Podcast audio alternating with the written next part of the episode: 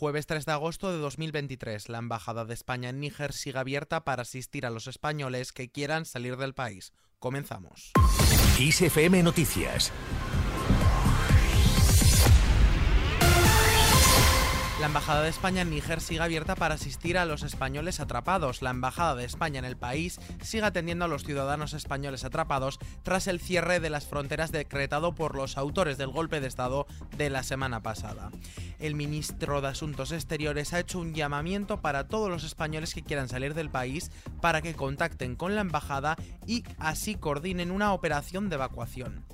La capilla ardiente del periodista Ramón Lobo se instalará en el cementerio de San Isidro. La capilla ardiente con los restos mortales del periodista Ramón Lobo, que falleció este miércoles a los 68 años, va a ser instalada en el cementerio de San Isidro de Madrid a partir de las 12 del mediodía de hoy jueves. Lobo falleció víctima de un cáncer de pulmón que le diagnosticaron hace un año. España y Argentina promueven la divulgación científica en español. Ambos países han firmado en Buenos Aires acuerdos que buscan promover el uso del español en piezas informativas y culturales de divulgación científica. Los encargados de firmar han sido el ministro de Ciencia, Tecnología e Innovación de Argentina, Daniel Filmus, y la directora general de la Fundación Española para la Ciencia y la Tecnología, Inma Aguilar Nacher. Y fuera de nuestras fronteras, en la JMJ que se está celebrando en Lisboa, el Papa Francisco se ha reunido con 13 víctimas de abusos sexuales. Todo ha sucedido durante la Jornada Mundial de la Juventud en el seno de la Iglesia en Portugal y la acción se ha llevado a cabo en un clima de intensa escucha. El pontífice ha estado más de una hora con las víctimas en la Anunciatura. A las víctimas los han acompañado algunos representantes de las instituciones eclesiásticas portuguesas encargadas de la protección de menores. Esta reunión no estaba incluida en la agencia oficial de Francisco y cuyos detalles se han mantenido hasta ahora en secreto se ha realizado al término de los encuentros institucionales y eclesiásticos previstos en Lisboa. Además, desde allí, el Papa Francisco ha reflexionado sobre la urgencia de retomar la oración de adoración ante el sagrario. ¿Cómo rezo yo? Como un loro, bla, bla, bla, bla, bla.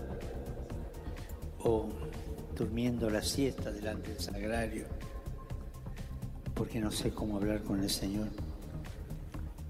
Rezo ¿Cómo rezo? Solo en la adoración, solo ante el Señor se recuperan el gusto y la pasión por la evangelización. Y curiosamente, la oración de adoración la hemos perdido, la hemos perdido. Y todos, sacerdotes, obispos, consagradas, consagrados, laicos, tienen que recuperarla es estar en el silencio delante del Señor. Y en Estados Unidos el Partido Demócrata de Florida lanza una gira para recuperar votantes. El Partido Demócrata ha iniciado una gira por varios condados de Florida con el objetivo de impulsar el registro de votantes para recuperar el Estado, que en las elecciones intermedias de 2022 se inclinó por los candidatos republicanos. Y hablando de Estados Unidos, el país cree que el golpe en Níger todavía se puede revertir. Estados Unidos ha admitido que no califica lo ocurrido en Níger como un golpe de Estado porque cree que la situación todavía se puede revertir con la vuelta al poder del presidente de puesto Mohamed Bazoum. El objetivo del gobierno del presidente estadounidense Joe Biden es lograr que Bazoum regrese al poder de manera pacífica. Continuamos ahora hablando de Níger. El líder golpista nigerino rechaza las sanciones y afirma que no cederá. El líder ha afirmado que rechaza las sanciones injustas e inhumanas impuestas por los países del África Occidental contra Níger. Por ello ha advertido que no cederá ante la amenaza de intervención militar. Seguimos ahora en el continente africano. Amnistía denuncia crímenes de guerra generalizados en el conflicto de Sudán. Según el informe publicado hoy por la Amnistía Internacional, que se centra sobre todo en Jartún y en el Darfur Occidental, Sudán registra un número enorme de muertes de civiles en ataques deliberados e indiscriminados desde que empezaron las hostilidades. Nos vamos ahora hasta la guerra. Rusia restringe el transporte por mar y aire en el estrecho de Kerch ante los ataques ucranianos. El Ministerio de Defensa de Rusia ha anunciado su decisión de restringir el transporte por mar y aire en el estrecho de Kerch que separa la anexionada península de Crimea de la Rusia continental debido a los ataques ucranianos. Y en cuanto a la vida de nuestro planeta, la décima parte de las especies de animales de Brasil está amenazada de extinción. Según una plataforma lanzada por el gobierno brasileño que incluye los datos de 14.785 especies, la plataforma ha descrito 364 especies, el 2,5% del total, como críticamente en peligro, otras 428 como en peligro, que son un 2,9%, 469 como vulnerables y 320 como casi amenazadas. Esta noticia ya la tienes ampliada en nuestra web kissfm.es en el apartado Kiss the Planet. Y damos ahora un repaso al mapa del tiempo para la jornada de hoy.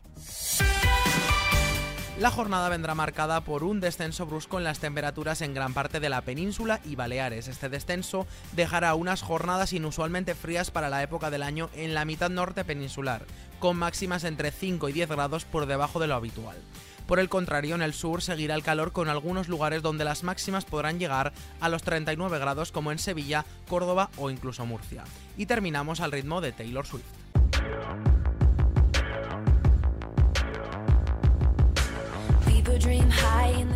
2023 está siendo el mejor año en la historia para las giras musicales y las dos personas a las que mejor les está yendo son Beyoncé y Taylor Swift. Se espera que gracias a sus tours se supere la marca histórica de mil millones de dólares en ganancias. Live Nation, propiedad de Ticketmaster, facturó 4.400 millones de dólares en el segundo trimestre del año con la venta de 12.500 conciertos a 33,5 millones de fans. Pink, Coldplay, Bruce Springsteen, Drake y The Weeknd son otros de los artistas que están de gira durante este 2023.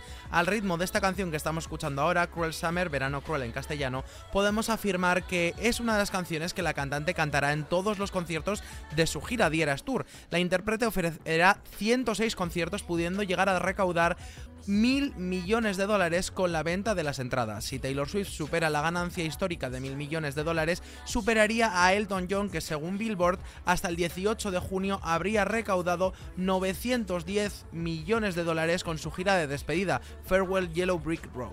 Y hablando de Billboard, si hacemos un repaso a la lista de Billboard 200, donde se encuentran los 200 álbumes con mejores éxitos, podremos observar cómo Taylor Swift ocupa las posiciones 4, 6, 10, 12, 20, 21, 23, 34 y 35 y además también la 178 siendo la más baja su álbum debut y siendo así la única artista en tener todos sus álbumes de la carrera dentro de esta reconocida lista.